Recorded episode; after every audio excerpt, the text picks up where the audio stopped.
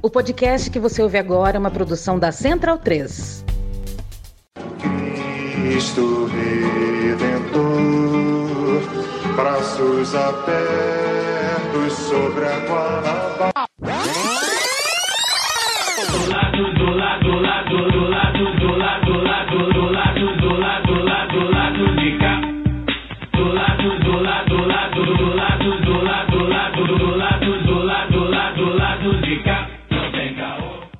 Noite, espectadores e espectadoras do lado B e, claro, bom momento aos ouvintes da Central 3. Hoje é quinta-feira, dia 23 de novembro de 2023. Eu sou o Caio Belandi, ao vivo, direto do Saúl Estúdio. E este é o lado B do Rio 297, chegando aqui no YouTube com os nossos rostinhos. Na verdade, do time titular só eu hoje, mas daqui a pouco eu vou apresentar todo mundo. E depois, evidentemente, chegando no feed do podcast. Como eu disse, o time hoje está um pouco diferente. Via internet, a Luara Ramos está aqui marcando presença, nossa titularíssima camisa 10. E aqui no Saúl Studio a gente recebe duas convidadas muito especiais. A Silvia Mendes, né? Mãe, mulher, preta, favelada, futura advogada, atualmente colaboradora do escritório Normando Rodrigues e também estou com a Conceição de Maria, escritora, poeta, militante, formada em letras com MBA em gestão em políticas públicas. Antes de dar o boa noite para elas, hoje novamente invertemos, né, Luara? Normalmente são mais homens do que mulheres. Semana passada, três mulheres e um homem. Essa semana, três mulheres e um homem. É isso. A gente, a gente vai, né? Insistindo, as coisas andam. Quem estiver chegando na live agora, pessoal, pedir, é, como sempre, né? Comentem. É, por favor, interajam aí, coloquem de onde vocês, é, é, vocês são. Coloquem as perguntas, né? A gente está com, com, com tempo aqui hoje para responder perguntas de vocês, para ver os comentários que vocês estão colocando. Então, por favor, deixa o like. Muito importante deixar o like. Compartilha lá no WhatsApp, no Twitter, eh, no Facebook, no Instagram. Compartilha no- com, com os grupos, porque é importante. Hoje a gente não tá disputando com o Vasco, né? Toda quinta-feira tem jogo do Vasco, live jogo do Vasco. Lá é os vascaínos ficam, pô, tá disputando, preciso ver o jogo do Vasco. Tá? Hoje não tem jogo do Vasco. Botafogo, Vasco tá jogando hoje. Então a gente quer bater recorde de audiência. Sem jogo do Vasco, então a gente consegue bater recorde de audiência. Lu, vou começar por você. É, Sei que você gosta muito desse papo é, ao vivo, né? Pra gente poder interagir com os nossos ouvintes é, é fundamental. E eu sei que você tem um recado aí sobre uma data importante que está chegando, né? Boa noite. Boa noite, Caio. Boa noite para as nossas convidadas. Boa Boa noite Boa para quem noite. está com a gente agora também é, pelo YouTube, ao vivo. É, gosto desse formato. Na verdade, eu gosto de prosa, né? Eu sou mineira, gente. Então, o negócio é conversar, é, é trocar ideia. Mas, para começar assim, hoje, Caio, eu queria lembrar que no próximo, nesse domingo, né? Dia 25 de novembro, é, é uma data muito marcante já assim para a história recente do Espírito Santo, porque completa um ano do massacre em duas escolas aqui eh, em Coqueiral de Aracruz, no norte do estado, eh, que vitimou quatro mulheres, né, três professoras e uma adolescente, e deixou vários feridos, além de marcas em uma comunidade inteira, né? E eu acho que como outros massacres, eles não podem ser esquecidos, né? Este foi mais um massacre motivado por crime de ódio, né? Foi foi, o- foi eh, feito por um adolescente. É, é difícil até a gente falar assim, porque eu lembro que no dia eu fiquei muito chocada, a gente conversou muito lá no grupo. É, é difícil a gente não imaginar que a vítima poderia ser o seu irmão, poderia ser, sabe, seu, eu não tenho filho, mas por isso que eu falei do meu irmão. Foi um negócio muito, muito chocante, porque a gente vê isso acontecendo em outros lugares, depois viu isso acontecendo ma- mais vezes aqui no Brasil. E então, é, assim, é, é chocante, é triste e não pode cair no esquecimento, porque a gente precisa que isso não se repita, né? Que, que haja justiça e, e para que crimes de ódio não tenham mais espaço na nossa sociedade. A gente viu que foi ter crime de ódio legitimado. Não, não foi é, a, a única vez que aconteceu, mas a, a, a partir de um momento no Brasil, a gente sabe que a partir da, da eleição de Jair Bolsonaro, esses crimes foram legitimados por um discurso e isso tornou mais frequente. A gente teve um período é, no ano passado, pouco antes, inclusive, né, da, da, da, da eleição do, do, Lula e depois durante a eleição também, é, depois da eleição isso foi falado, foi formado até grupos de trabalho para que se combatesse né, as, as, ameaças nas escolas e foi tudo muito é, assustador porque a gente nunca tinha vivido assim a, a, escola o ambiente escolar ele tem suas violências próprias mas esse tipo de violência era muito novo ali na, né da partir daquele momento então a gente não pode deixar esse tipo de coisa se, é, se repetir A gente tem que pensar em novas, em formas, inclusive, de reformar o ambiente escolar, mas não com a punição. A gente viu vários é, é, governantes, prefeitos falando em colocar só a guarda municipal para poder ficar em escola, mais PM perto de escola. A gente sabe que não é isso que resolve. Assim como também não é só é, professor, ou só a formação, ou só colocar um psicólogo na escola, é uma reforma completa também que a gente precisa do, do ambiente escolar, é, inclusive ouvindo e acolhendo esses estudantes, né? no caso ali das comunidades é, como a Coqueiral de Aracruz, que sofreram com ataques como esse, você tem um acompanhamento também, né? Como é que a gente retoma a vida escolar num ambiente como esse, que aconteceu um massacre? Como é que esses estudantes vão lidar, é, estando, vão estudar, né? vão aprender, vão se sentir acolhidos, estando num, num lugar de tanta violência, né? Passaram de, de forma tão direta e que perderam três professoras, falando especificamente da escola estadual Primo Beach, né? É, a, a, adolescente é vítima de, de, do ataque a outra escola, que é uma escola privada no mesmo, no mesmo bairro.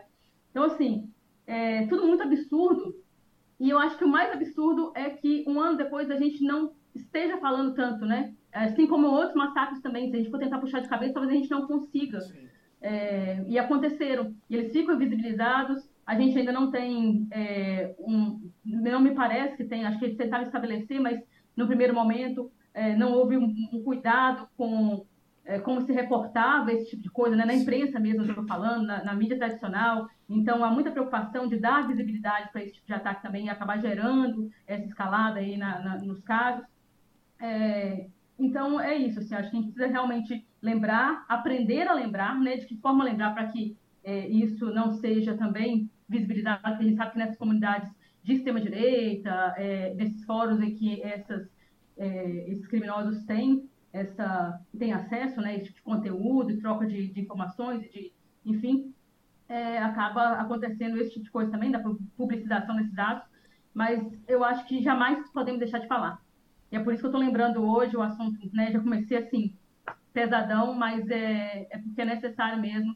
Aqui nós perdemos, é, acho que toda, todas as vidas são, são, claro, todas as vítimas, né, são, é, é muito triste ver assim, mas nós perdemos uma companheira também, do movimento dos atingidos por barragem.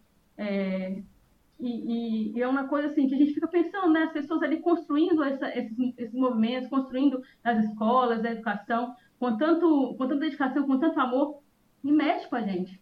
Mexe com pessoas que a gente conhece, mexe com, com famílias que a gente conhece, com aquelas pessoas que a gente encontra nos atos. Com... É, é um negócio que deixa a gente super fácil, né? Deixa a gente pensando por quê?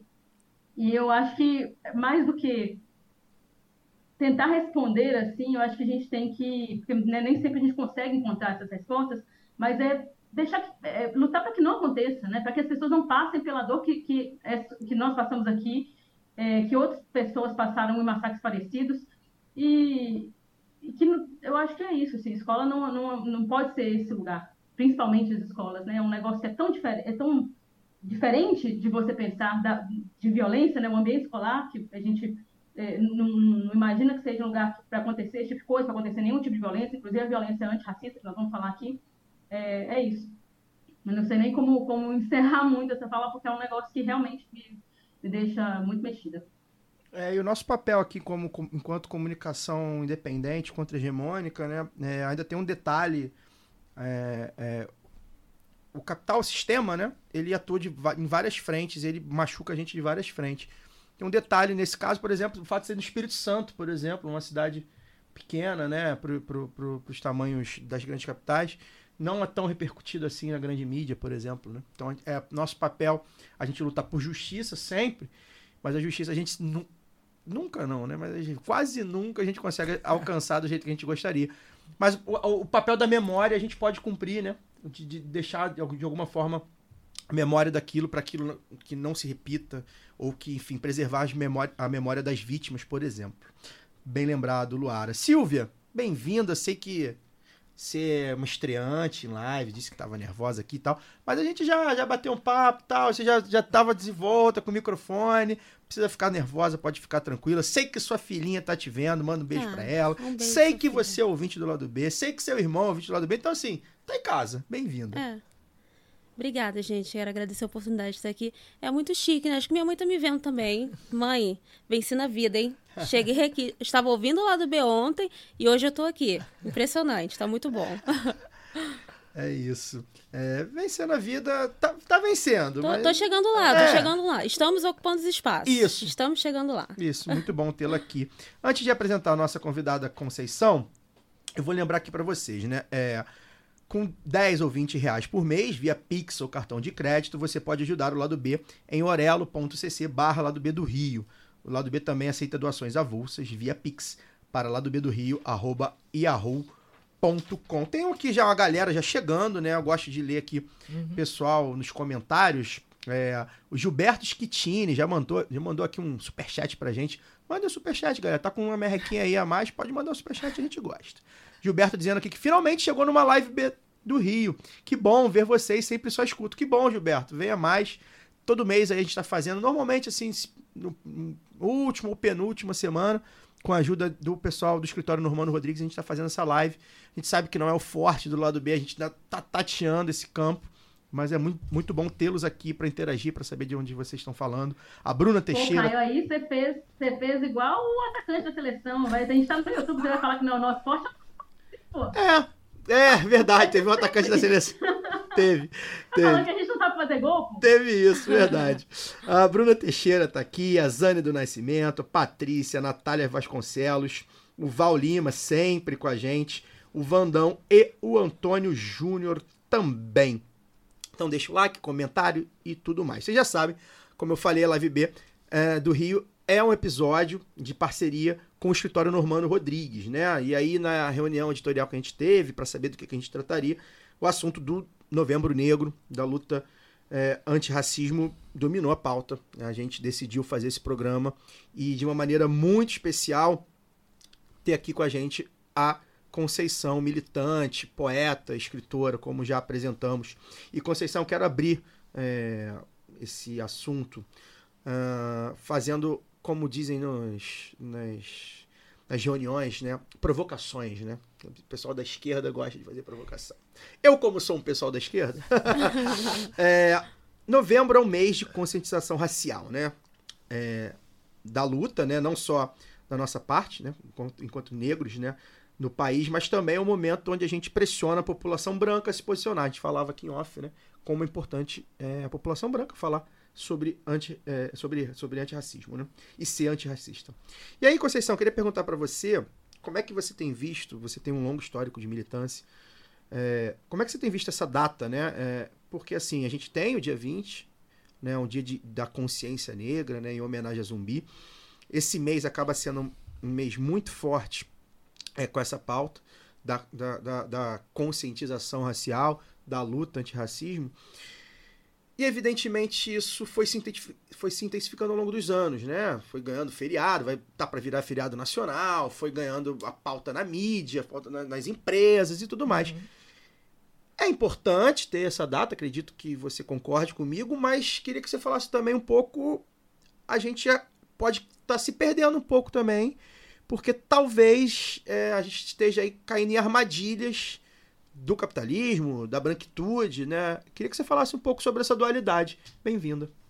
Bom, boa noite a todos é, que também estão acompanhando aí o lado B. Novembro Negro. Eu acho que, que nós estamos pautando é, a questão racial muito em datas. Porque começa o ano, é, 21 de março, já existe o movimento 21 Dias de Ativismo, que a gente vem né, rememorar é, a questão da discriminação racial no país. Aí você espera um pouquinho, aí lá para 25 de julho vem a pauta das mulheres negras latino-americana e caribenha. E depois a gente vem para o 20 de novembro, né, que é a consciência negra. Se a gente pensar nesse racismo estrutural e num racismo que pipoca todos os dias na sociedade, todo dia tem que ser dia de consciência. Todos os dias. Né? Então, se, se a gente ficar preso em datas, a gente não consegue fazer esse movimento negro né, que tem que ser feito. Né? Porque a branquitude ela vem é, é, nos colocar também em datas. Ah, essa data, essa data. E a gente, de repente, só quer ficar ali em uma comemoração. E quando você joga essa pauta que todo dia é dia de consciência, você começa a falar é, dessa luta antirracista todos os dias e para todo mundo. Porque todo mundo tem que vir para somar. Né? É uma realidade do, do nosso país. O Brasil é racista. Eu lembro que uma amiga uma vez falou assim: Conceição, racismo está na sua cabeça. Eu falei: Não, minha querida, está na minha cabeça, está na minha cor de pele, está nos meus traços negroides. O racismo está em mim, está na minha alma. Né? Atinge a minha alma. Então, assim, as pessoas também começam a nos confundir. E existe a- alguns jargões assim na sociedade que joga preto contra preto. E nós precisamos ter esse olhar, né, a todo momento, de que, ah, né, é, Caio agora comprou um carro, está metido. Entende? Quando você consegue é, empoderar um negro e um negro, já começa um discurso de que é metido, é isso. Então, assim, é, é um- um- uma, uma linguagem, um diálogo dessa branquitude. Porque aí joga nós contra nós e a gente fica ali. E outra coisa que, quando pontua-se essas datas, parece que a gente só existe ali. E ninguém quer falar mais né, dessa luta antirracista nos outros dias. Não, já comemorou. A educação tá assim, pega essas datas pontuais, mas não trabalha esse aluno, né? O ano todo. Ele tem que saber quem ele é. Porque essa luta antirracista, eu acho que ela se percebe na identidade. Quem eu sou? Né? Eu lembro que meu sobrinho, é, minha irmã, casada com um homem de pele clara, mas ele era negro. Né? Só que a pele dele era clara. E meus sobrinhos ficaram com pele clara. E eu lembro que um, um- lá para preencher na escola quem era, ele veio perguntar, mamãe, quem eu sou? Isso é complicado. Sim. Porque você pode ter uma pele clara e você dizer, eu sou negro. Não, você não é negro, porque sua pele é mais clara, você é morena. Entende? E, e aí as pessoas ficam confusas. Então a gente tem que definir esse recorte da identidade. Quem sou eu? Sim.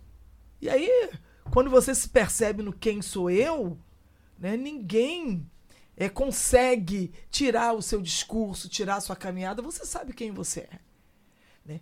Agora, a luta antirracista, eu tenho uma sensação assim, quando a gente sair daqui, vai chegar um momento que nós vamos deitar, né? Vamos descansar para outro dia, amanhã é trabalho. A luta antirracista parece que nós estamos em pé o tempo todo. A gente não descansa, né? Porque nós não descansamos. E essa coisa assim da pele, eu lancei um livro em 2018 com, com vários poemas, né? Diga Até qual, qual é o nome? Já, já pedaços de mim. Ótimo. Pedaços Olha de aí. mim. Porque até eu reuni essa mulher, né? Que é mãe, né? Que é avó. Eu tenho dois netos Ai, já. E, e eu reuni essa militante, essa mulher do, do movimento e tal. E aí eu falei assim, eu vou escre- escrever um poema, esse povo tá muito confuso.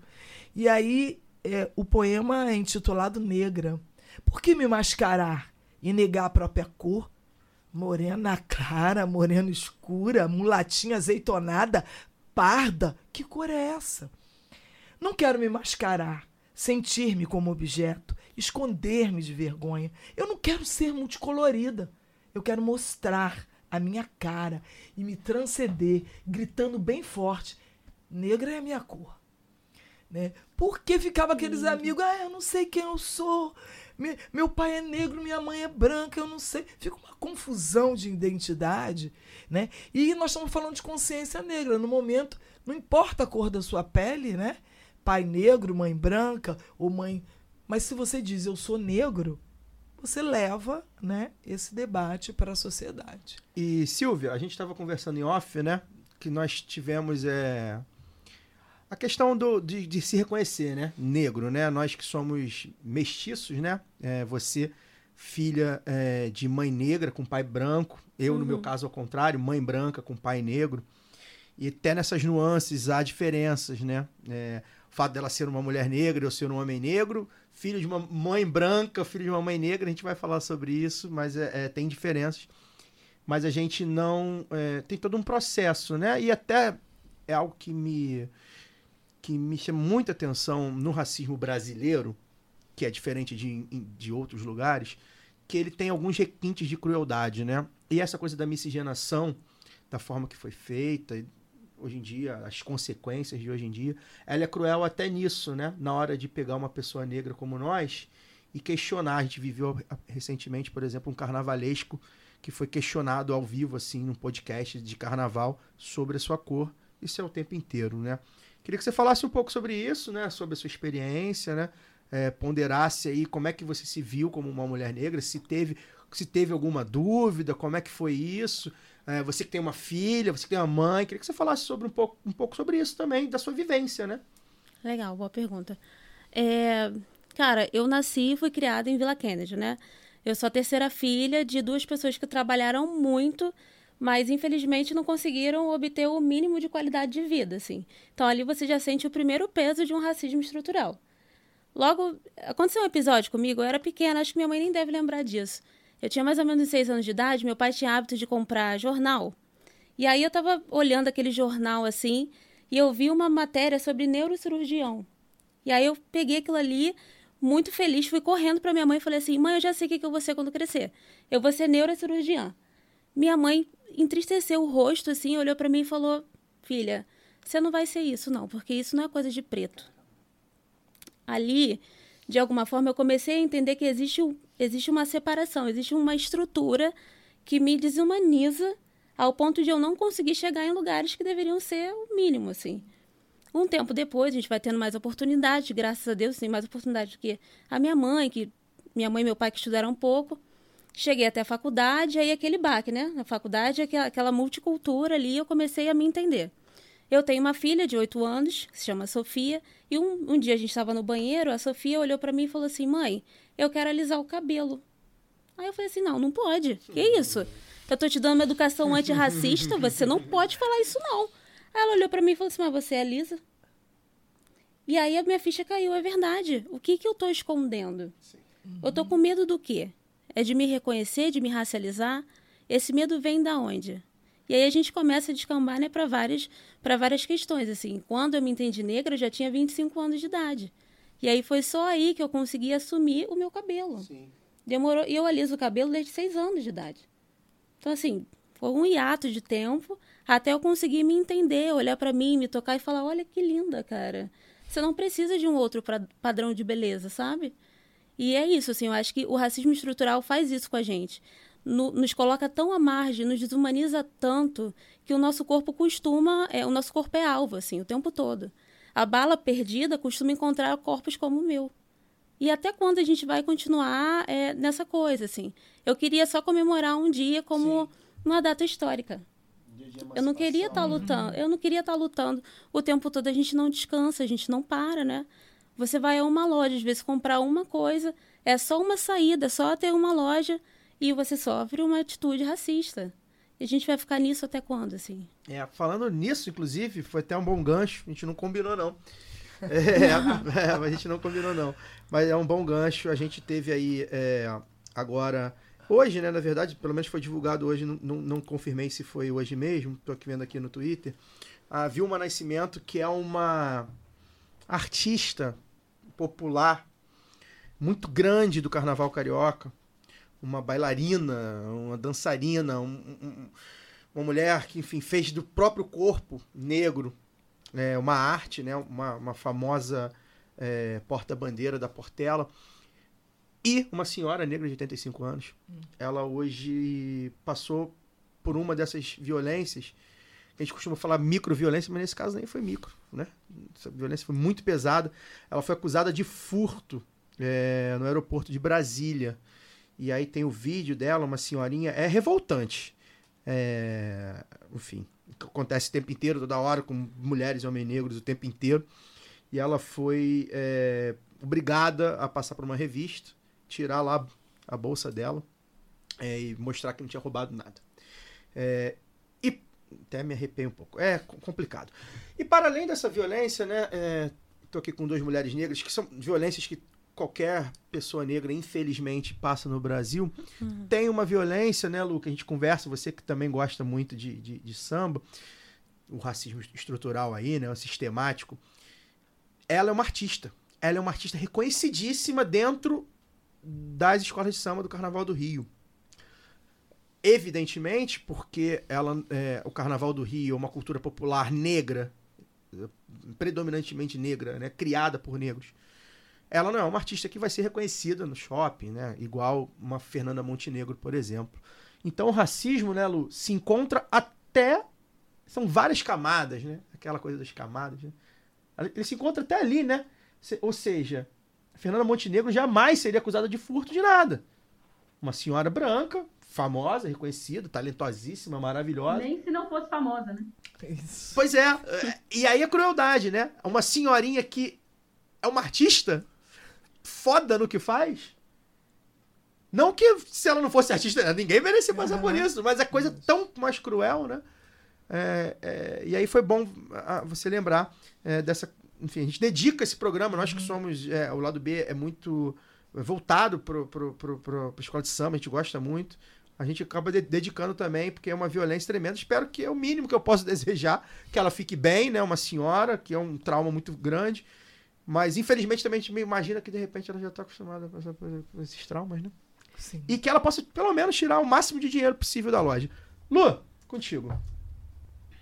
É, eu estava aqui pensando sobre tudo que vocês já falaram, assim, e quando a gente pensa no, no 20 de novembro, é, ele foi definido também com base na, na lei 10.639, né? Sim. É, que é uma lei que, pessoal- apesar de ter 20 anos já, ela é de 2003, né, que, que definiu aí a, o ensino, né, da cultura, da história e, da cultura afro-brasileira na- nas escolas, é aquela lei que, como o pessoal gosta de dizer, eu acho esse conceito muito interessante no Brasil, a lei que não pegou. Quer dizer, existe e tal, mas é aquela coisa, às vezes conteúdos de, de combate ao racismo ou de promoção da igualdade social, da igualdade racial, ele é só tratado em novembro. Ele é só tratado com base na, na data que também foi instituída junto, né?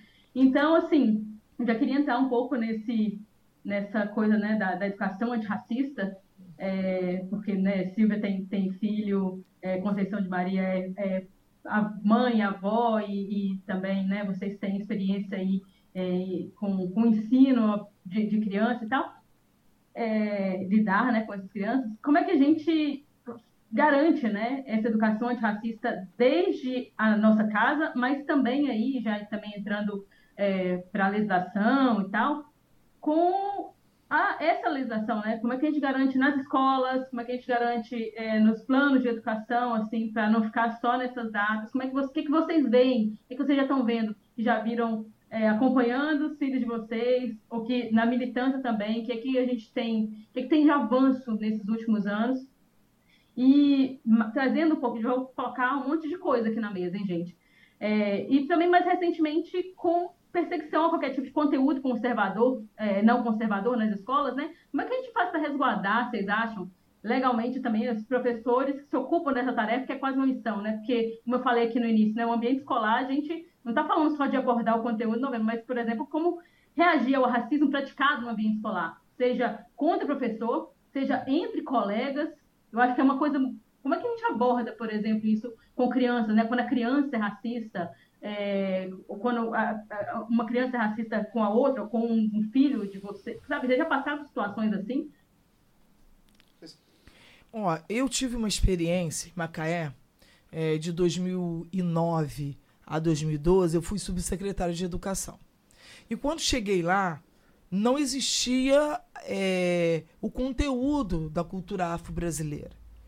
Eu falei assim, gente, nós temos que trabalhar né, esse conteúdo. E nós eh, formamos uma coordenação de cultura afro-brasileira. Mas, assim, naquele momento houve muita resistência. né? Nós encontrávamos, é, eu lembro que a Cor da Cultura é, lançou é, naqueles anos, né, 2009, 2012, uma coleção de vídeos, né, que, que retratava os heróis é, brasileiros que não são é, descritos em livros é, didáticos. Eu, quando eu estudei, eu não encontrei herói nenhum. Eu fui descobrir os meus heróis na academia, na pós-graduação. A gente não tinha herói, a gente não se identificava. Né? E aí, quando a Silvia fala assim de quando se viu negra, eu sou oriunda de escola pública. E com 11 anos eu me vi uma menina negra, que até então não me percebia.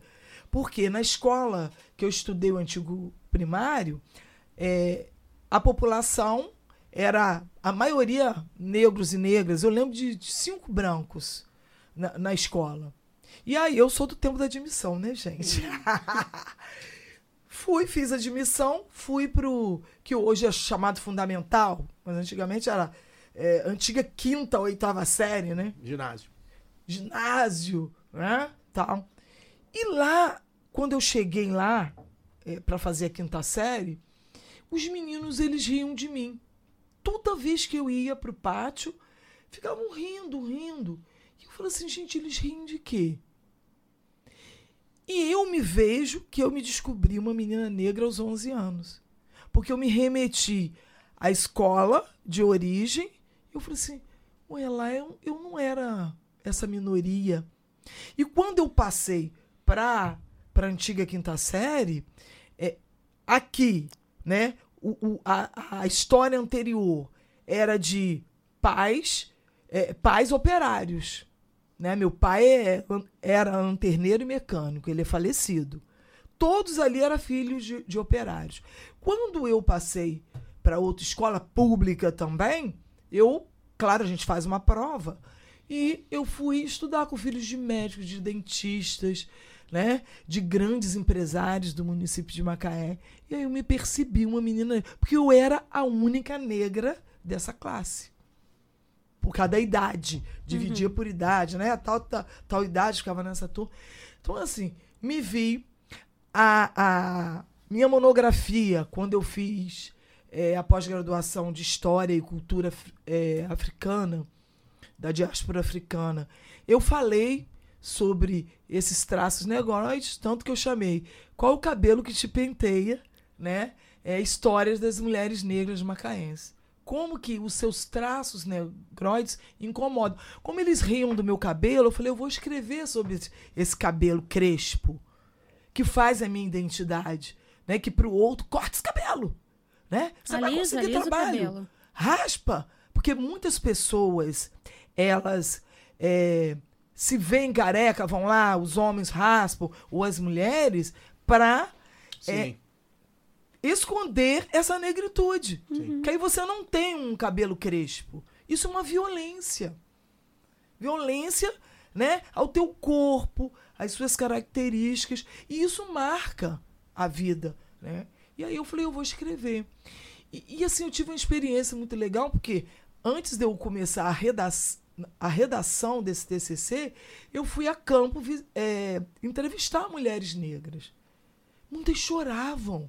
Eu lembro que uma senhora, é, Bá, hoje falecida, ela chorou assim, uns 10 minutos na minha frente. Falei, gente, será que eu perguntei alguma coisa que ofendeu?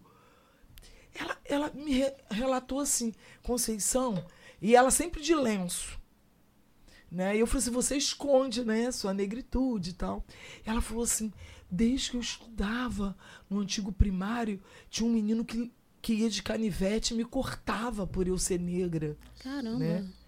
Olha como que era uma senhora, né? Passou por uma violência no corpo, física, por ser uma mulher negra. Então, assim, eu descobri relatos muito interessantes dessas mulheres, né? E, e, e aí, como né, falamos no início, é essa questão da identidade. Então, é, a educação, ela tem um papel, né, como a Luara pergunta sobre a Lei 10.639, um papel também primordial. Claro, a família tem que contribuir com essa identidade, isso é fato. né? Mas quando eu chego na escola, a educação também tem que trazer, da educação infantil até o ensino médio, esse debate. Né? Lá, voltando né, à nossa experiência na Secretaria de Educação, a gente encontrava nas escolas, quando nós fomos nas escolas, descobrir que material tem para se trabalhar né, a Lei 10 mil. Tudo escondido. Ou tudo lacrado, com plástico envolto. Ninguém estava trabalhando nada. Tivemos é, chamada nas escolas. Os pais, não quero capoeira na escola. Que é coisa de macumba. Epa! Precisamos nessa escola conversar, mostrar o que é capoeira, sensibilizar. Depois essa escola passou a ser assim, é, das escolas da rede, o referencial em capoeira.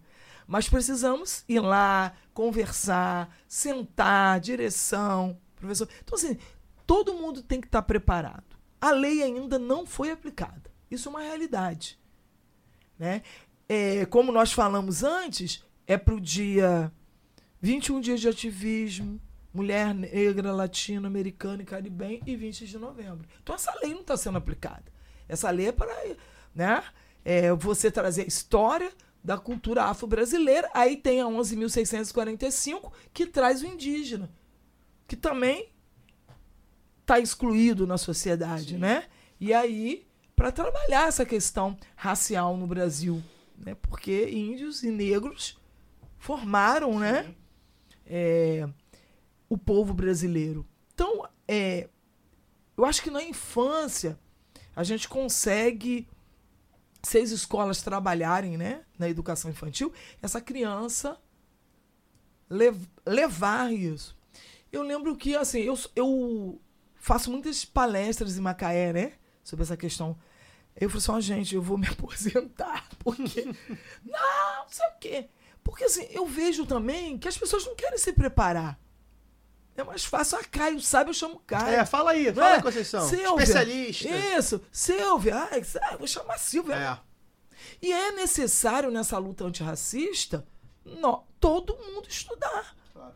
Todo mundo ter, assim, você não precisa saber tudo, mas você precisa saber um pouco. Então a lei é, que vai fazer 20 anos, fez 20 anos, né? Ela. Eu acho que assim, 0,0001%. Porque se, é, se torna evento. E evento é igual vento. Vai embora. Você precisa ter uma, um- uma política pedagógica né? É, e levar para dentro do currículo para você discutir a, a, a cultura afro-brasileira. Senão, sabe, é festejos. Parece que a nossa cultura só tem festejos e, e o negro, é, a população negra influenciou em tudo nesse país, né? Na gastronomia, né? nas danças é, populares, Sim, na cultura né? Na, a cultura toda é A construção negra. econômica, né? Na construção trabalhadores econômica, são trabalhador, o os primeiros majoritariamente.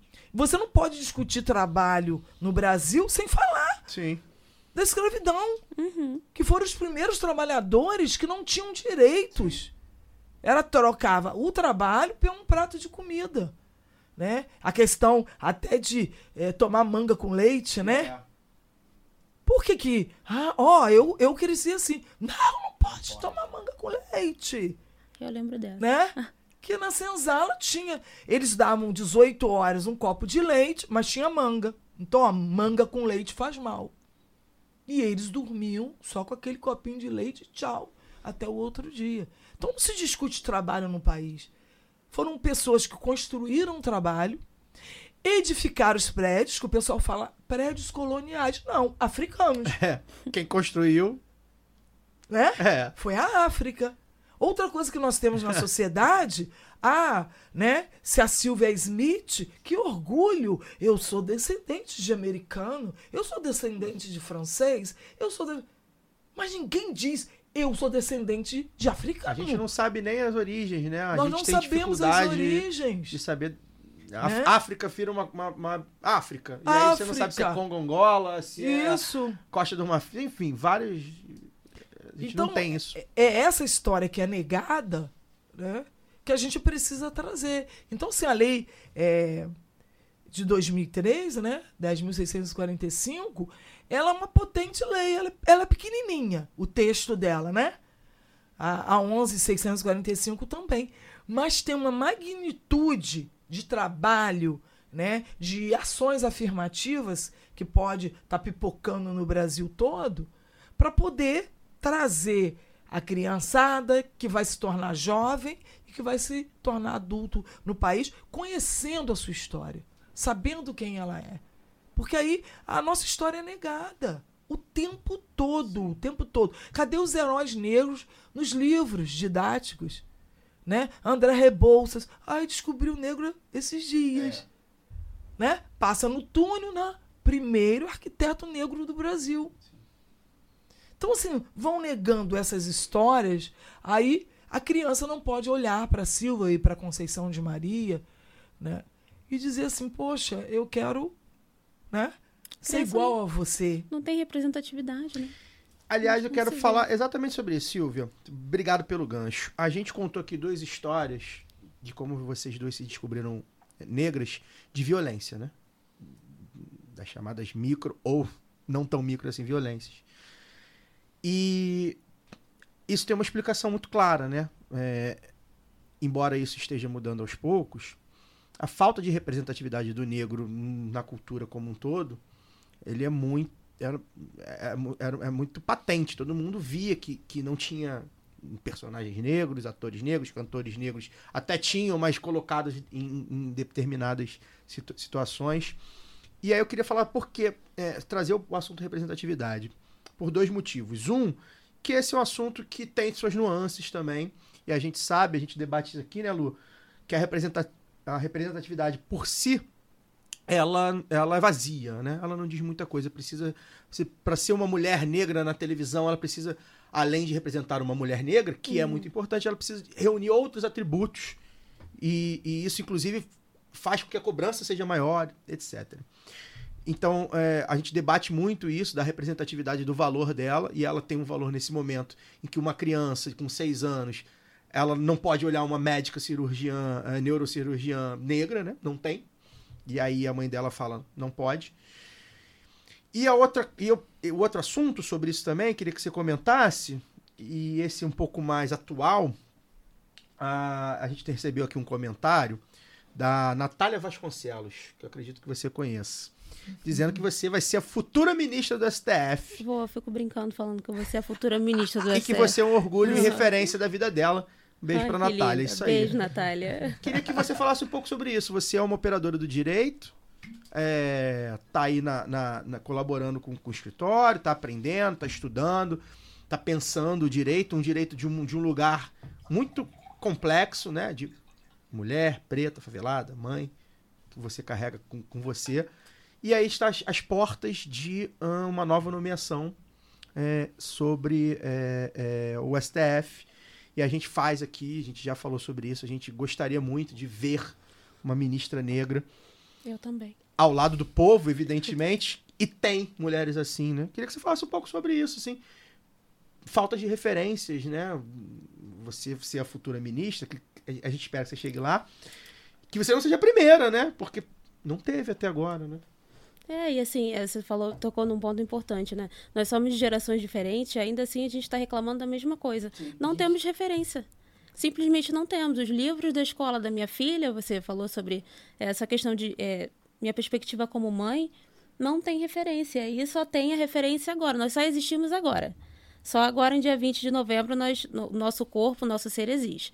Antes disso ou depois disso, nós só existimos para basear a estatística. Fora isso, simplesmente existe um apagamento assim de representatividade. Quando eu olho para o judiciário, eu vejo exatamente a mesma coisa. Assim, eu tenho um sonho muito grande de conseguir olhar para o judiciário e me enxergar ali e ver uma representatividade ali, ver também uma mulher negra chegando ao STF. Assim, é absurdo como a lei já existe. Hoje a gente tem ali, para concurso público, por exemplo, a gente tem cota de é, reserva de, de vagas né, para pessoas negras. Mas a gente chega no judiciário você não encontra negro, assim. É, existe uma estrutura ainda muito forte que me separa desse lugar. E não tem ninguém falando assim, olha, ei, você não vai entrar aqui. Se eu passar no concurso agora, tem ninguém falando, você não vai entrar. Mas a gente sabe que isso é algo muito forte. E essa, esse não ter passa uma mensagem para a minha geração, para a geração futura, que a gente não pode chegar lá. Então, assim, a gente nunca descansa da nossa luta. A gente está o tempo todo lutando para que a Sofia, daqui a um tempo, fale assim: não, tá tudo bem, eu vou ser médica. E vai ser algo muito natural para ela. É por isso que a gente está lutando. Mas, assim, é, é absurdo como que é, não existimos. Existe um debate tosco aí na internet, né? Sobre o Papai Noel ser negro ou sobre ter uma sereia negra. O pessoal entra num debate. Pessoal, não existe sereia, nem Papai Noel, tá bem? É a gente que decidiu criar. Então, assim, para você ver, nem nos personagens fictícios nós temos direito de existir. peço licença para dar uma pausa no programa e apresentar os nossos parceiros. O sorteio para apoiadores e apoiadoras do lado B é um oferecimento da Camisa Crítica. Ouvinte também tem 10% de desconto no cupom Lado B no site www.camisacritica.com. E tem novidade: a Camisa Crítica colocou sua banquinha para revenda de seus materiais no Sol e Sombra, bar que fica no bairro Bela Vista, em São Paulo. E vale lembrar que tem camisa crítica também aqui no Rio, no armazém do MST, e na livraria Leonardo da Vinci, ambas no centro do Rio. Torcer para a camisa crítica chegar logo em mais cidades. Camisa crítica criada para uma esquerda que não tem medo de dizer seu nome. E que tal aprender inglês, espanhol ou francês de maneira leve, dinâmica, com afeto e senso crítico? Conheça a WeCreate, o curso de idiomas parceiro do lado B. Acesse www.wecreateidiomas.com. Sigam também nossos parceiros nas redes sociais. Obrigado pela atenção e voltamos ao programa. Os nerds que ficam, né?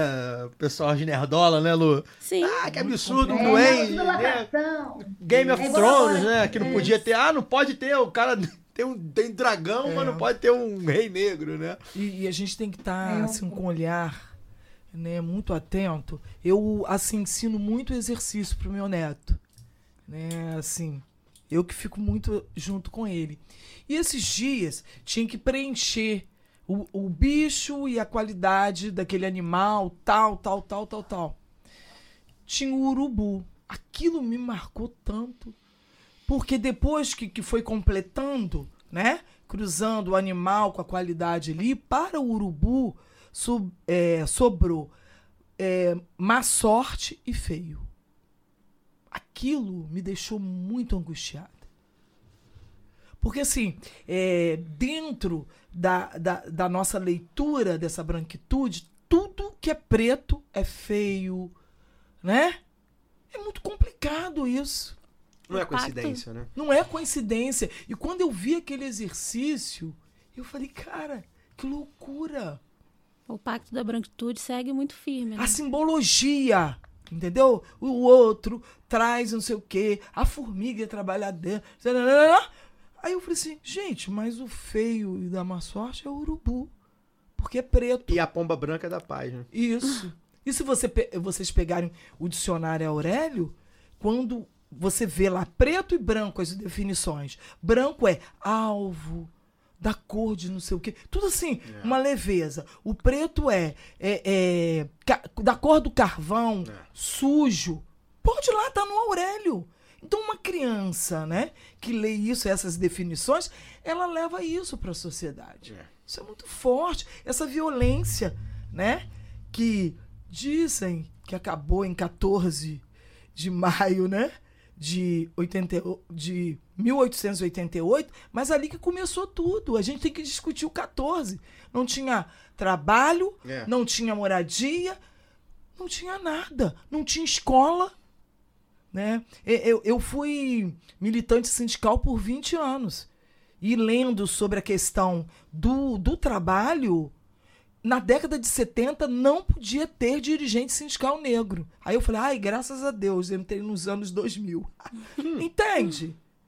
Então, você não se via, o futebol não tinha negros, né? O Fluminense eu vi aqui chamado pó de arroz por isso, porque passava pancake nos negros, né? Da arquibancada você via todos os homens brancos, mas eles eram passado pancake, por isso que é chamado de pó de arroz, não é?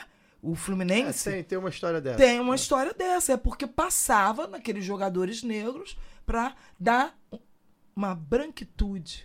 Não vai muito longe. Você joga aí no Google, é pessoa suja. Sim. E automaticamente aparece O- pra você É, uma a coisa negra. tá preta. A coisa tem tá todos preta. esses detalhes, né? Que não, o, são o coincidências. boi da né? cara preta. É a formação, Né? É a formação. Aí a, a racial, criança né? branca, ela era ninada pelas mulheres negras, mas tinha que cantar o boi da cara preta pro filho do, do dono da fazenda não ir brincar com as crianças negras. Gente, violência, exclusão o tempo todo. E, e nós temos que colocar isso em pauta na sociedade. Senão a gente perde esse debate. Né? E como é, Silvia falou, é, é cansativo, não é, Caio? É, não, sem dúvida. Assim, a, gente, a gente olha as notícias, né? A gente estava até brincando em off sobre ah, como é que vai ser o clima, vai ser mais pesado, né? Como é que a gente vai tratar o tema e tal. É, a gente tenta dar alguma leveza, porque, enfim, senão a gente vai pirar, né? Mas a gente foi relatando os casos que a gente ouviu hoje. Hoje, a gente relatou dois casos violentíssimos hoje, não foi? Isso. É, só passamos, assim, ampassando em off. Um deles é o da Vilma, que a gente falou aqui agora. O outro, enfim, não quero nem falar sobre, embora talvez a gente precise falar. Mas no caso, pesadíssimos. E é isso, assim, o que, que a gente vai fazer, né? A gente precisa continuar. A gente se pauta muito isso aqui, né, Lu? A gente tenta. A gente sabe que tá uma merda, que o país é uma, é uma tragédia em vários aspectos. Até me empolguei aqui. Mas a gente precisa andar pra frente, né? Precisa tensionar, precisa saber que tem saída, que é uma a luta é árdua mesmo, que senão a gente não tava aqui, a gente tava fazendo fantástico, né? A gente é contra-hegemônico mesmo, é pra ser resistente mesmo, é pra tentar pautar o debate ao nosso lado, né? É, é importante isso. Queria, queria fazer um link aqui também. A Conceição falou sobre a luta sindical, a gente tem aqui uma entusiasta da luta sindical do outro lado da linha ali. Nossa Luara trabalha com o Sindicato dos Correios. Ah, bacana. E Dos queria... trabalhadores dos Correios. Dos traba- É, Sindicato dos Correios, não, né? É, Queria que você falasse um pouco, Lu, é, primeiro, né, sobre a sua experiência. Você é uma mulher branca, né? A gente estava falando aqui também, é, debatendo aqui o roteiro do programa, sobre a importância dos brancos se posicionarem, né? Os chamados aliados, né? Eu morro de rir quando eu ouço isso. Acho essa palavra horrível. Enfim. Pra você que é uma aliada, né? Eu queria que, que você falasse um pouco o papel, como é que você vê, inclusive, dentro desse dessa sua atuação no sindicato, né? Que eu acredito que seja, não vou aqui cravar, mas pelas estatísticas a gente sabe que, que os trabalhadores são majoritariamente pretos e, e- e- e negros, né? É, ou não brancos também, que é um termo também que eu gosto de usar. Queria que você falasse um pouco sobre, né? Sua visão também sobre isso, como uma mulher branca é, que lida também com a companheirada do PT, com- com- onde você milita também, que acredito que seja, é, se não majori- majoritariamente, ao menos é, com bastante relevância de pessoas negras. Como é que você tem visto isso também? Você que tem negros na família, evidentemente, então uma, uma, uma, uma visão sua também, que eu acho que é, que é importante. A gente tem ouvintes brancos e tudo mais, e a gente precisa dos brancos nessa luta, afinal de contas, né? Ah, sim, sim, Caio. Você sabe que antes da gente é, gravar hoje aqui, quando rolou, né? Você falou, ah, vamos fazer um programa sobre o Novembro Negro, o Silvia e, e- Conceição. Eu fiquei pensando muito, assim, assim como a gente já fez aqui programas é, só com, com as minas do lado B, né? Que a gente tem as colunistas e tal. Eu fiquei pensando assim, nossa, mas será que eu devia estar ali? Passou por, por, por esse, passou por, pela minha cabeça isso assim, porque eu tô num lugar aqui desconfortável. É, porque eu ouço vocês falando e me identifico, porque sei que tenho privilégio, sim, sei que existe e que em momentos eu reproduzi, mesmo sem querer ou que inconscientemente, preconceitos. E, e, na verdade, para mim está sendo muito importante estar desconfortável aqui hoje, ouvindo isso diretamente de vocês. É claro que eu convivo no meu trabalho, na minha vida. É, o meu irmão caçula é, é, negro, é, e tem sua própria história, né? Tá aí contando, é um, é um adolescente ainda, mas que já passou por, por situações e que a gente já passou junto também. E eu acho assim, é, esse é, é um momento, esse, esse desconforto ele precisa existir. Porque eu acho que hoje ex- existe, Caio, é, entre os brancos principalmente, muito um medo de é, um medo de errar muito mais do que o de acertar é um medo de, de, de aprender. Não, mas e se eu falar e falar alguma coisa errada? Se eu errar, entendeu? Eu aí, aí a coisa tem também uma autoestima da branquitude, né? Que vocês- Não pode vocês errar, devem né? saber que existe. É, pode errar, pode falar qualquer besteira e, e- e sempre é colocado para falar lá e fala, às vezes, faz umas faz falas bem piores que pessoas. Existem pessoas negras muito mais qualificadas para poder falar aquilo ali, mas só são chamadas no 20 de novembro, só são chamadas em datas específicas para poder falar, né? Parece que negros só podem falar é, sobre ser negro, sobre consciência negra. Não te chamo para falar mais nada. Então, assim, eu, eu ainda bem, assim, tenho companheiros, grandes companheiros e companheiras que é, eu vou dizer que me auxiliaram, mas auxiliaram não de pegar na mão, assim, auxiliaram como exemplo. Claro. é, tanto no movimento sindical, já citei ele aqui, é um grande amigo, Fischer, foi o primeiro presidente negro do Sintec TS. É, um beijo, Fischer, um abração, e nos falamos hoje, mas eu estou com saudade. É, que me ensinou muito de, de, de estar ali e perceber, sabe? Perceber, fazer o, o teste do pescoço também, né? Que a gente chama, de Isso. olhar e falar, olha só, a gente está num lugar aqui, quem que está servindo e quem está sendo servido. Isso. Uhum. Sabe que, que são coisas assim que eu comecei, você começa a, a- a- a se perguntar e, a- e, e, e a também fazer essas provocações, né, Caio? De teve uma vez que a pessoa virou para mim, a gente tinha um- um- uma pessoa em situação de rua, né, na, na- no, no nosso caminho, assim, sempre. E aí a pessoa virou para mim e falou assim: Nossa, mas que estranho, né? Essa pessoa tá ali, tá sempre e tal. E depois voltou a falar comigo: Nossa, você não acha estranho aquele senhor que tá ali, não sei o quê? Aí eu virei pra ele e falei assim, sabe por que você tá achando estranho? Aquele senhor que você tá vendo é uma pessoa branca. Era uma pessoa branca, tá? Aí parou assim, falou, não tinha parado pra pensar nisso. A gente tá acostumado a ver certas cores em certos lugares. Mas nós não estamos, nós brancos, né? Não estamos treinados para poder perceber Sim. Que isso é, é, é uma diferença que existe. E aí, quando coloco outra pessoa branca numa situação em que histórica e socialmente é, o negro está, aquilo nos choca, né? Mesmo que seja um choque assim, nossa, mas que estranho, não sabe às vezes dar nome para o que está. E esse também é racismo. Isso também é, é- você não percebe, mas é racializar uma questão que é sociocultural e econômica, né? É, e você simplesmente naturalizou tão, tanto aquilo de que, que o seu lugar como branco é não estar ali, né? Por exemplo, eu vejo vocês falando de é, ah, quando eu me percebi, eu nunca tive que me perceber branca, porque ser branca Isso. é o, o natural, é o desejado Isso. É o bonito, né? Então É. a gente falava aqui Bonito, é. também, né? A, a, a Conceição eh, de Maria falava assim: ah, a gente precisa estar ocupando esses territórios, como o lado B é um território. E- Como é que é para vocês, assim, ter que lutar para ocupar o primeiro Sim. território que é o próprio corpo? E isso é uma coisa que é muito chocante para É. mim, porque eu nunca tive que passar por isso. É. Então, assim, eu, eu, eu, né, tentar, eu, eu- o tempo todo eu, eu brinco, eu faço uma oração, que é uma música do Vanderly, que era um artista eh, mineiro, ele Maravilhoso. falava, tinha uma música dele que falava, não deixe que façam de, falava como uma oração, né? Ó, ó pai, não deixe que façam de mim o que da pedra tu fizeste. É uma oração que eu faço constantemente, porque é, não é que a, a vida não é difícil para branco, mas é, essa sensibilidade é difícil cultivar. É. De Quando você está num, num meio em que você é a regra, É. né? Em que você, é, os espaços são é, separados para você mesmo. Isso. É natural que você né, é, esteja ali. E Então, reconhecer privilégios também, né? Isso. Porque é, é, e não ficar, assim, aqui Não é? parece, eu, eu acho que muita gente fala assim, ah, mas tá ali falando que é bonito, mas é, esse desconforto que eu tô sentindo agora, que eu falei com você, ele precisa ser provocado Claro. nos nossos espaços. óbvio. A gente precisa confrontar, sabe, é, os meus colegas e, e- e- minhas colegas brancas precisam ser confrontados diretamente, porque fala assim, ah, mas é, é a coisa do racismo reverso, né? Eu não tenho culpa de ter nascido assim, eu não tenho culpa de ter nascido branca, sabe?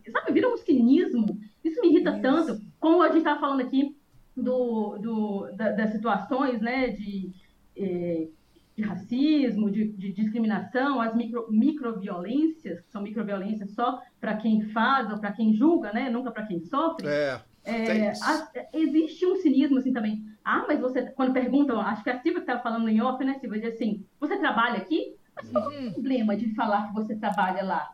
Mas ela não queria estar trabalhando no É. shopping, no caixa, aquele, né, domingo, de domingo a domingo. É. A, filha, a, pra- a filha da madame não pode estar trabalhando naquele caixa de domingo a domingo. Mas a pessoa que, né, a pessoa- o negro é uma negra que mora na favela, então, não, natural que ele pegue o ônibus e fique duas horas apinhado no ônibus. Hum. Né? É, Então, você- essas coisas, assim, desse cinismo, que precisa ser confrontado. Porque se a gente deixa passar, só para poder concluir aqui, para não, não colocar falando demais, né? É, a Mineiro, né, tem educação que- antirracista. É, É. eu, eu, eu, Mas a coisa da Luara. educação antirracista, sabe? É, Só para concluir, Conceição, que é aquela que, assim, fala, ah, mas são só crianças. Ah, não estava brincando. Não é uma brincadeira, é uma violência. Violência. Não é que a criança é ruim, é podre, não Sim. pode, ah, ele tem que colocar o dedo na cara. Não, mas a gente precisa educar. Assim como adultos precisam ser reeducados. Porque, mesmo campo progressista, gente, eu tenho certeza que vocês têm história para contar também. Porque eu tenho. Então, assim, a gente. Tô rindo de nervoso. Eu sei. Eu quero é, voltar é, na questão do lugar de fala que você falou. Eu tenho uma experiência. é, o, o Cindy Petro, numa ocasião, fez o seminário LGBTQI. E naquele momento. Cid Petro, Norte Fluminense. Norte Fluminense, NF, fez um seminário. E no dia, ó, Conceição, eu queria que você falasse isso, é, pelo partido e tal. Legal, sentei à mesa. E eu achei muita incomodação. Conceição tá fazendo o que lá? Esse lugar não- de fala. Eu peguei assim, porque consegui captar. Aí eu comecei minha fala assim, pessoal, esse aqui não é meu lugar de fala, mas é meu lugar de luta. Bonito, Virei filósofa. bonito. Todo mundo, meus amigos, minha irmã falou: "Você falou um negócio muito bonito". Muito bonito. Arrasou. Porque eu, enquanto mãe e avó, eu também tenho que estar na luta. Não preciso ser do movimento. Então, quando, né? Porque assim, eu peguei o que a Luara falou, não, porque eu me incomodo que é o meu lugar de fala, tem que ser um lugar de fala, né? Mesmo que não seja de fala, tem que ser de luta. Porque quando eu sento numa mesa ah, de, de negritude, mas, né, no seu caso, uma mulher branca, você está dizendo assim: eu estou aqui também a favor da luta antirracista. E a gente faz comunicação, né? É, A gente teve parecido aqui, né? É, Tem alguns meandros parecidos assim também da luta, por exemplo, contra o machismo. A gente teve uma vez, eu tô aqui em três mulheres falando de luta ah, antirracista, mas já teve três mulheres falando é, com os pormenores do feminismo e tudo mais. E a gente fez essa reflexão, cada com, com as suas devidas diferenças, evidentemente. E inclusive elas se entrelaçam, né? A gente sabe, né? Que aí a gente vê todos os índices de- das mulheres negras e tudo mais. E essa é uma reflexão que a gente faz, né? Eu, enquanto homem, né, no lugar do feminismo, é, a Luara, enquanto uma mulher branca, no lugar da luta racial, que é não só o lugar de fala e o lugar de luta. Achei lindo isso, Conceição. Ai, gente, E- ó, mas e- para usar. É, tem que estar na comigo, luta, né? tá? E tem que estar na E luta, tem que né? tá na Tem que luta. estar na luta. Porque a gente, é, essa coisa do aliado, né, que eu brinquei aqui, é, mas que, no fim e ao cabo, é verdade. É, a- é a luta que te, você quer o mundo melhor, vamos botar assim, né, bem genérico, para essas minorias, pô, quero, então você vai participar de alguma forma. Ouvindo, que acho que é o primeiro ponto, que, é, que é um exercício que é muito difícil, inclusive pra gente, né, Lu, que enquanto comunicador, né? A gente tá acostumado a, a formular, a pensar, debater, a gente precisa ouvir também. E nesse caso específico, dar centralidade, né? Dar, é, é, mostrar aquelas pessoas, porque a- aqui, aqui são corpos, corpos políticos de luta, né? É o que eu- e aí entra como é que você se entendeu negro e tudo mais, né? Eu já, acho que eu já contei aqui. Eu venho de família branca e tal. Um belo dia, eu, eu era chamado de Pelezinho na rua, porque eu era da- do subúrbio, mas era um subúrbio, a classe média suburbana um pouquinho melhor, então não tinha muito negro e tal. Eu era o Pelezinho e tal. Até então, t- tinha É, essas passava. piadinhas raciais e tal, mas passava até um dia que eu saí na, na família da minha mãe, minha fa- família da minha mãe é portuguesa, minha mãe é a única que não é portuguesa, branca. E eu, me, eu olhei assim, brincando, tinha meus tios, meus primos e tal, brincando. Eu falei, pô, vão achar que eu sou adotado, né? Caraca. tá- Aí eu, tinha 14 anos isso. Aí estalou, eu falei, caraca, eu sou diferente deles, né? Tipo assim, tá muito claro que eu sou diferente deles, assim. Tipo, todo mundo branco, branco Isso. mesmo, em loiros até. E, porra, eu não, né? E aí eu falei, caraca, tá aí, eu sou negro, cara. Nunca, meu pai era negro, nunca uma tinha. lâmpada. É, não, meu pai nunca tinha falado sobre isso, né? E não foi da forma violenta, embora depois a gente começa a perpassar e fala, pô, teve violência nisso, teve violência aquilo, você começa a sentir as violências e tal. Mas é, eu, só pra resumir isso, a gente também tá embicando pro final, vou ler aqui uns comentários. Eu acho que o- é o nosso papel de comunicar, cara. A gente precisa, a gente precisa entender que isso, é, é- é- primeiro, a diversidade da classe trabalhadora do Brasil, que é o que a gente é, é, quando a gente fala do, do trabalhador e da trabalhadora, a gente está falando da mulher negra, da mulher preta, da mulher branca, em muitos casos também, do homem negro, do homem branco também. Porque o racismo do Brasil tem essas nuances. Né? Quando a gente fala de favela, por exemplo, tô aqui com a Silvia, com a mulher favelada, ela vai olhar pro lado dela e vai ver mulheres brancas na favela. E, e vai falar o quê? Ah, aquela mulher branca da favela, ah, você é branca, porra, e daí? Não.